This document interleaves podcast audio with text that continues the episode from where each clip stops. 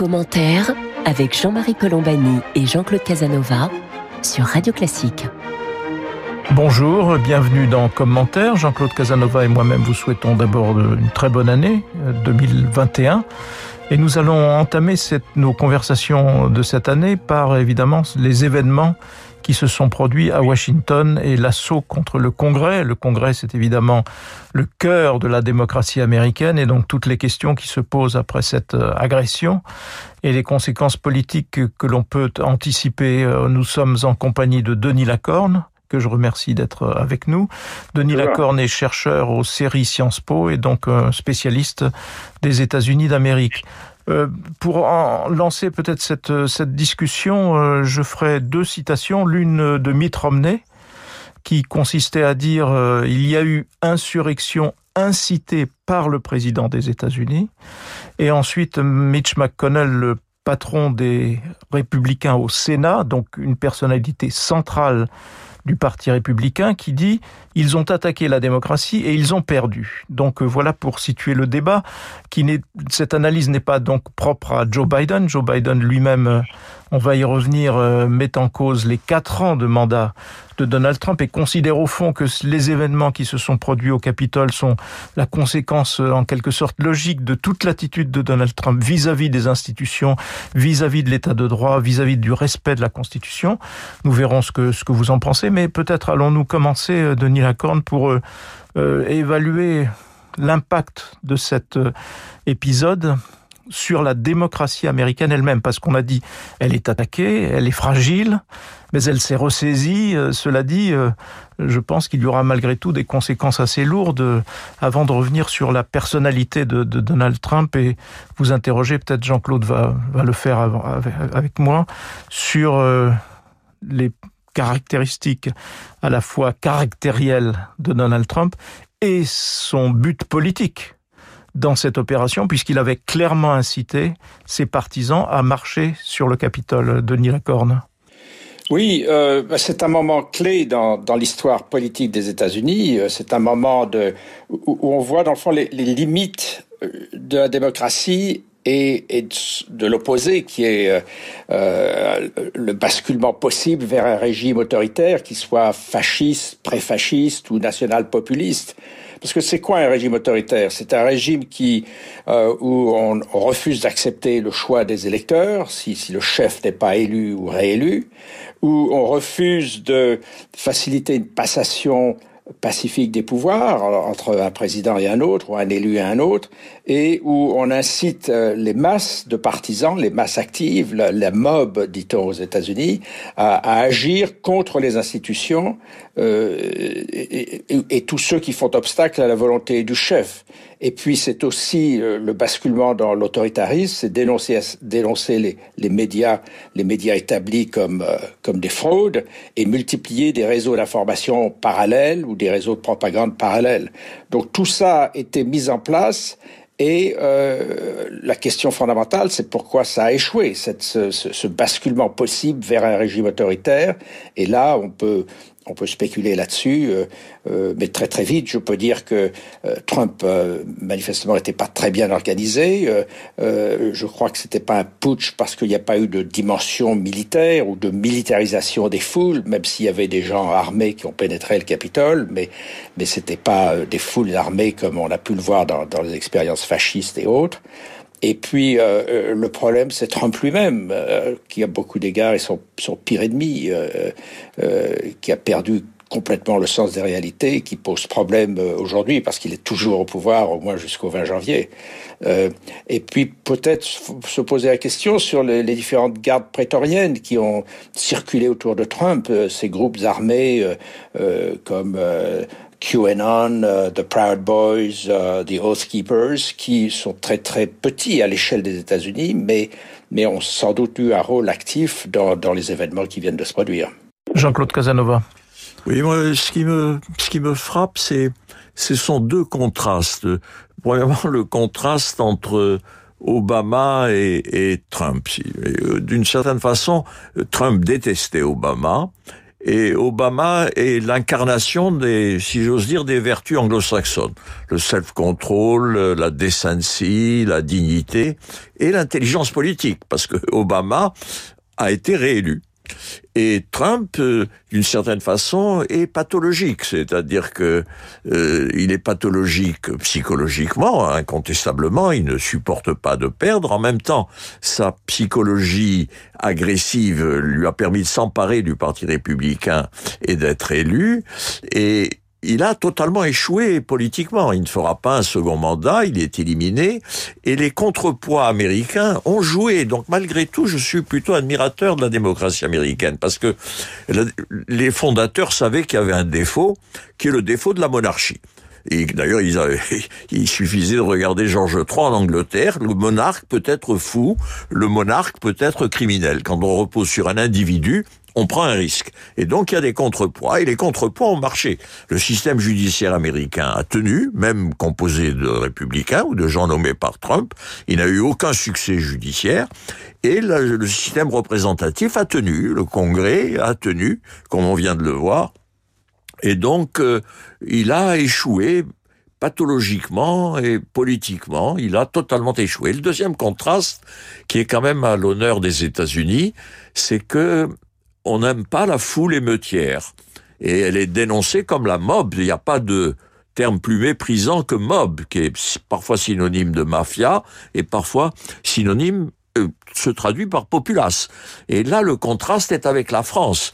La France a une tradition historique où les émeutiers s'emparent de l'Assemblée nationale. Ça s'est produit plusieurs fois dans l'histoire française. Et les Gilets jaunes voulaient s'emparer des ministères et de, et de l'Élysée. Mais la police française est manifestement plus efficace que la police du Congrès. Et le mépris américain pour le, pour l'insurrection, donc, euh, s'est manifesté. Tout le monde a dénoncé le, le républicain et et même Trump est obligé de dénoncer les partisans qu'il a lui-même incités. ça, c'est un contraste profond, si vous voulez. L'Amérique, d'une certaine façon, de cette crise, je trouve, sort, euh, la démocratie américaine sort grandie euh, de cette crise, et j'espère que Trump sera totalement éliminé désormais. Alors, il y a eu une, une pression, euh, notamment de Nancy Pelosi, la chef du Parti démocrate et à la Chambre, donc qui préside la Chambre des représentants, pour mettre en avant le fameux amendement numéro 25 qui permet au gouvernement euh, et au vice-président de déclarer inapte le président s'il considère qu'il est inapte pour des raisons de santé physique ou mentale et d'enclencher ensuite un processus de ratification au Congrès. Mais dans l'intervalle de ce processus de ratification, c'est le, vice-président euh, qui euh, occupe le, siège présidentiel en attendant que le Congrès se, prononce.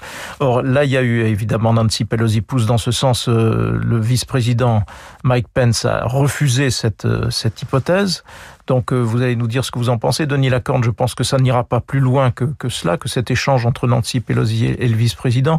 Mais par ailleurs, euh, comment regardez-vous euh, l'échec actuel de Donald Trump, qui en effet a dû se replier et en appeler in fine, après tant de drames, en appeler à une transition normale, ce qu'il aurait dû accepter dès le, début de Nilacorne. Um, oui, la grosse difficulté aujourd'hui, c'est que finalement, on, découvre que Trump euh, est déréalisé. Il a perdu le sens des réalités longtemps, on a cru qu'il bluffait dans le fond. C'était un joueur de poker. Il prétendait qu'il y avait une fraude massive tout en sachant pertinemment qu'il n'y avait pas eu fraude massive, mais c'était une carte à jouer pour euh, euh, mobiliser ses, partisans et par ailleurs gagner beaucoup d'argent puisque euh, il a récolté plus de 130 millions de dollars euh, de, depuis depuis l'élection et préparer son avenir. Mais en, agissant comme il l'a fait, il, a on a assisté à un suicide politique en direct. Il, il a totalement détruit ses chances de revenir en 2024 ou de créer un mouvement dont il resterait le, chef, euh, euh, et, euh, et, il continue à persister dans son déni de la réalité, du fait qu'il aurait quand même peut-être gagné l'élection. Alors il admet aujourd'hui qu'il y aura passation pacifique des pouvoirs, mais il, il continue à dire que fondamentalement c'est lui qui l'a emporté. Donc c'est il y a cette espèce de grain de folie qui embarrasse un peu tout le monde et, et, la question, c'est qu'est-ce qu'on fait pour euh, euh, pour le tenir tranquille dans les deux semaines qui restent? Alors, le, meilleur scénario, ce serait qu'il euh, bah, qu'il joue au golf et qu'on n'entende plus parler de lui. Et d'autres scénarios possibles qui sont, je crois, des menaces non réalisables, mais qui font pression sur Trump. C'est évoquer la possibilité d'une mise en accusation, d'un second impeachment, ce qui peut être fait très très vite. Euh, le procès au, Sénat sera plus long à, prendre. Ou bien encore, comme vous évoquiez, le, le, le 25e amendement, euh, éliminer un président qui, qui ne, ne, ne, fonctionne plus. Euh, ça, c'est très lourd à mettre en œuvre. Ça, ça, ça prend du temps, jusqu'à 20 jours. Il faudrait euh, un vote des deux tiers des deux chambres. Donc c'est tout ça est difficile à mettre en œuvre, mais le simple fait qu'on évoque le 25e amendement ou la possibilité d'un impeachment, je crois, était déstabilisant pour Trump qui euh, euh, n'a pas regagné le sens des réalités, mais quand même a commencé à s'inquiéter et à accepter poussé par ses conseillers, qui ont sans doute rédigé la formule eux-mêmes, le fait qu'il y aurait le 20 janvier une transition pacifique euh, des pouvoirs. Alors, si je peux me permettre, pour revenir sur les, propos de euh, Jean-Claude Casanova sur le, euh, la, mob, c'est tout à fait intéressant. La mob en, en, anglais, ça vient du latin mobile vulgus, c'est-à-dire euh, le peuple ou les masses excitables, mobiles, excitables, actives.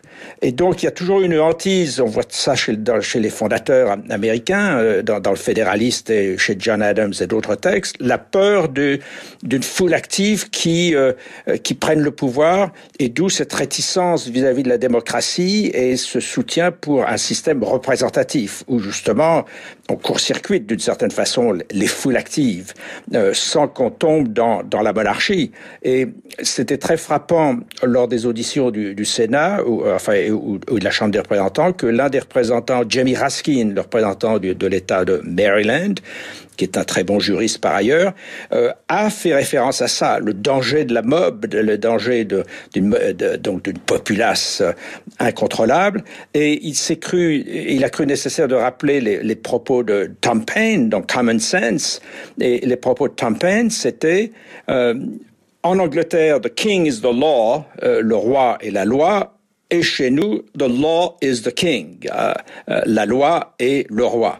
Euh, et c'est intéressant de voir que ces débats très anciens de, fondation, eh bien, ont ressurgi au moment des auditions de, de la Chambre des représentants et du Sénat. Jean-Marie Colombani et Jean-Claude Casanova sur Radio Classique.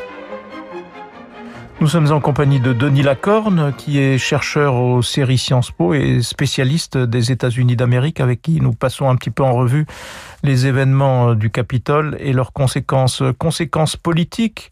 Euh, si l'on revient quelques années en arrière, Trump n'est pas arrivé tout seul. Il me semble qu'on peut dire, et d'ailleurs ça se lit très bien dans le livre que vient de faire paraître Barack Obama, on voit très bien que pendant les mandats de Barack Obama, par hostilité à, Obama notamment, euh, au sein du Parti républicain, il y a eu une ligne radicale, extrémiste, qui est devenue majoritaire et qui est devenue hostile à ce qui était le fondement même du travail, notamment au Parlement américain, à savoir l'élaboration des compromis. Et donc cette, cette barrière-là, qui a été ensuite creuser un peu plus euh, avec Donald Trump. Qu'est-ce que cela peut donner aujourd'hui? Est-ce que le Parti républicain peut éclater? Est-ce que cette ligne radicale va se réduire ou au contraire va garder les commandes du Parti républicain? Comment, comment envisager les choses, Denis Lacorne? Je crois que l'hypothèse d'un éclatement du Parti républicain, elle est, euh, elle, elle est excellente. C'est ce qui va se passer, en tout cas à court terme, parce que les Trumpistes pur et dur euh, bah, se sont décrédibilisés à beaucoup d'égards, même s'il y a des, euh, des leaders dont on pourra parler, euh, Ted Cruz par exemple, ou Josh Hawley, euh, l'un du Texas, euh, l'autre sénateur du Missouri, sont en train de se positionner pour comme étant des, dans le fond, des disciples et des successeurs de Trump. Donc ça, on pourra évoquer le, cette situation-là qui est intéressante. Mais oui, donc éclatement probable auquel on assiste en ce moment c'est-à-dire le fait que le, président du Sénat, Mitch McConnell, qui n'avait jamais élevé la voix contre Trump, est maintenant euh, l'ennemi mortel de Trump, de même que Pence, qui ne semble-t-il ne parle plus au président, euh, euh et puis un certain nombre de ministres qui ont quitté l'administration Trump. Donc il y a, on voit un éclatement et ça va prendre du temps chez les républicains pour se pour se reconstituer. Et côté démocrate, la grande chance des démocrates, c'est un peu une divine surprise, c'était pas du tout gagné d'avance, c'est que euh, les démocrates maintenant ont la majorité et à la Chambre des représentants et au Sénat. Et ça, ça fait une énorme différence. Si vous contrôlez le Sénat, ça veut dire que tout est plus facile. Vous pouvez passer des projets de loi qui qui sont ambitieux. Vous pouvez nommer pratiquement qui vous voulez, euh, euh, que ce soit des juges, des ministres. Donc ça, ça vous donne un énorme avantage. Et, et, et donc euh, Biden aura peu d'obstacles, au moins les deux premières années, jusqu'aux prochaines élections de mi-terme en 2022. Euh, et ça, ça, ça change la donne. Jean-Claude Casanova. Oui, je crois que l'avenir du Parti républicain dépend en grande partie de ce que sera la politique de Biden, parce que, au fond, Trump s'est emparé du Parti républicain et a été élu, d'une part parce que le parti, l'appareil du parti était faible, et il a utilisé une exaspération populaire. Donc le problème de Biden, c'est de désamorcer l'exaspération populaire de façon donc, de gouverner c'est ce qu'il fait d'ailleurs, c'est ce qu'on sent dans ses discours, c'est de gouverner au centre, si vous voulez, et en gouvernant au centre, en désamorçant la hantise populaire provoquée essentiellement par le libre-échange et l'immigration. Le peuple qui a voté Trump est un peuple qui est choqué par le libre-échange qui détruit une partie de l'industrie américaine et par l'immigration qui modifie la société américaine. Et donc, euh, euh, d'une certaine façon, si on désamorce ça, le Parti républicain peut prendre une allure plus modérée. Si au contraire, euh, Biden exaspère à ce moment-là, le Parti républicain jouera la radicalisation et tout dépendra de la personnalité que le parti trouvera. Et là, il y a le problème de savoir si, au fond, Trump a gagné parce qu'il était un démagogue qui s'est emparé du parti. Il faut que l'appareil du parti soit plus sélectif dans le choix, dans la canalisation des candidats éventuels. Qui est, il y a, je ne sais plus qui l'a dit. D'ailleurs, il y a un haut représentant américain qui a dit, je, je crois que c'est un républicain qui a dit désormais, il faut regarder attentivement le caractère psychologique, l'intégrité, la moralité. Autrement dit, il faut sélectionner les candidats offrant toutes les garanties de calme, d'honorabilité, de modération, d'intelligence politique et essayer d'éliminer les psychopathes autoritaires sur, sur tout ce que vous venez d'évoquer, Jean-Claude Casanova, on savait dès le départ que Donald Trump ne répondait à aucune, ah, à aucune de, de ces conditions. Denis Lacorte, comment, au vu de ce qui a été déjà déclaré par Joe Biden, comment regardez-vous les, euh, ce que, ce que va être la ligne politique ou la stratégie de, de Joe Biden qui s'engage à chaque discours à essayer de réconcilier les deux Amériques, euh, plus de 80 millions de voix d'un côté, mais 73 euh, ou 74 millions de l'autre, ça fait quand même un pays euh, gravement coupé en deux et une tâche assez rude devant lui, Denis Lacorne. Oui, c'est compliqué et en même temps, Biden a compris qu'il y avait effectivement que le Parti démocrate ne pouvait pas simplement fonctionner comme le parti qui mettait en avant les, les multiples identités et, tous les débats identitaires euh, qui, sont euh, différents d'ailleurs de ceux qui existent chez nous, euh, en, mettant l'accent sur des origines plus ou moins fictives. Il n'est pas lui-même un fils d'ouvrier, mais, ses parents vivaient en Pennsylvanie, dans la Pennsylvanie ouvrière. Et ce qui est le signe qu'il a quand même compris les choses, c'est qu'il a emporté dans le, fameux mur de euh, la ceinture de la rouille, c'est-à-dire ces États qui étaient le Michigan, le Wisconsin et la Pennsylvanie conquis par Trump en 2016 où euh, c'est là qu'on trouve euh, une classe ouvrière déstabilisée par ou ruinée par la globalisation. Donc le fait qu'il ait pu l'emporter dans ces trois États-là montre qu'il est à la fois conscient du problème et va un peu corriger le tir d'une façon que, n'avait pas réussi à accomplir Obama, peut-être trop libre-échangiste. Et on peut s'attendre côté démocrate à, à des mesures qui seront opposées au libre-échange ou qui limiteront les, effets du, libre-échange. ça, c'est une nouvelle donne, bien sûr. Et puis, il y a aussi cette percée dans le sud euh, conservateur républicain dans la période récente, depuis Reagan. Euh, la conquête de la Géorgie, c'est quelque chose d'énorme, disons, à l'échelle des États-Unis, parce que jusque-là, c'était un peu la chasse gardée des républicains les plus conservateurs, euh, qu'ils soient évangélistes ou, ou, autres.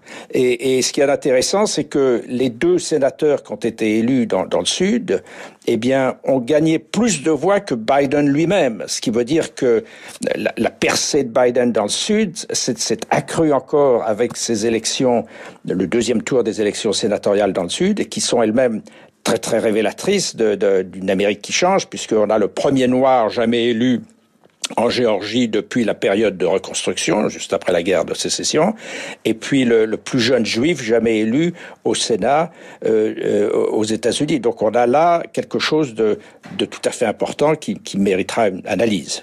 Alors sur le, la perte de la Géorgie, il y a ces fameux 11 000 voix que Donald Trump essayait de récupérer sur le tapis vert entre Biden et Donald Trump, donc victoire de Joe Biden, mais le score que vous évoquez des deux sénateurs nouvellement élus en Géorgie et donc victoire démocrate, je pense qu'on peut l'imputer assez largement au comportement de Donald Trump et à son refus de reconnaître euh, le, verdict, le verdict des urnes plus qu'à toute autre chose, me semble-t-il, Denis Lacorne. Euh, oui, bah c'est vrai que Trump a été a été son pire ennemi, c'est-à-dire en, en, euh, au lieu de, de, jouer la carte d'un Trump qui avait de l'avenir et qui comprenait, euh, euh, qui, qui, allait soutenir à fond les électeurs, et, il a tout fait pour euh, pour diminuer les chances d'élection ou de réélection des, des, des sénateurs républicains. C'est très étonnant. Il y a une espèce d'autodestruction qu'il a essayé de justifier lui-même en disant euh, oui, mais ces gens-là, ils n'étaient pas à fond derrière moi, donc euh, euh, peu importe qu'ils l'emportent ou non, ce qui montre la perte du sens des réalités, parce que si les républicains avaient gardé le contrôle du Sénat, eh bien, ça, rendait singulièrement plus difficile euh, la gestion, euh, même centriste, d'un Biden. Donc là, il y, a, il y, a, une espèce de ce que j'appelle ce grain de folie. Et ce qui est intéressant, c'est que comment contrôler quelqu'un qui a perdu le sens des réalités, qui vit dans une atmosphère complètement conspirationniste et qui résiste même à ses conseillers les plus proches? Carl Bernstein, l'auteur d'un livre important euh, sur le Watergate, le co-auteur d'un livre sur le Watergate, disait l'autre jour à la télévision américaine, il disait dans le fond, il faut qu'on trouve une camisole de force constitutionnelle pour limiter les dégâts euh, dans les deux semaines qui restent. Donc comment euh, imposer à Trump une camisole de force constitutionnelle? Je crois que c'est la, grande question qui, va se poser pour les deux semaines qui restent. Et Denis Lacorne, en guise de conclusion, parce qu'il nous reste très très peu de temps, est-ce que les événements du Capitole sont de nature à marquer en profondeur l'opinion publique aux États-Unis? Les premiers sondages ne disent pas cela parce que une majorité de sympathisants républicains ne désavouent pas euh, la prise d'assaut du, du Capitole. Est-ce que ça va quand même euh, avoir un impact profond ou bien on va revenir à la normale sans plus trop y penser, euh, Denis Lacorne? Euh, non, on ne reviendra pas à la normale parce que ce qui est intéressant, c'est un peu comme les gilets jaunes d'ailleurs en France, c'est que ceux qui ont pénétré dans le Capitole ont pris des, selfies, des centaines ou des milliers de selfies, qui maintenant circulent sur les réseaux sociaux partout. Euh, et ces selfies qui montrent la populace qu'il a, qu'il emporté ou qui a failli l'emporter, ça va, ça va continuer à alimenter les thèses conspirationnistes plus plus que jamais. Et, euh, et donc ça sera en même temps je crois qu'on a beaucoup exagéré en disant que euh, le congrès c'est c'est le saint des saints euh, c'est c'est un, lieu sacré qu'il ne fallait pas désacraliser en, en entrant dedans de cette façon là faut pas exagérer. Le congrès n'est pas une église et il y a une véritable laïcité américaine qui, perdure séparation de l'église et de l'état et le, le congrès n'est pas cette, ce sanctuaire, cette cathédrale sacrée qu'on est en train d'imaginer. C'est un lieu ouvert au peuple. Euh, là, le peuple est entré et a fait des dégâts, mais limité après tout. On n'a pas brûlé le Capitole comme les Anglais l'avaient fait en 1814. Il y a quand même eu quatre morts au total, donc ça n'est pas un événement anodin malgré tout. Et en tout cas, euh, sur, dans la vie politique euh, américaine, ça marque une rupture.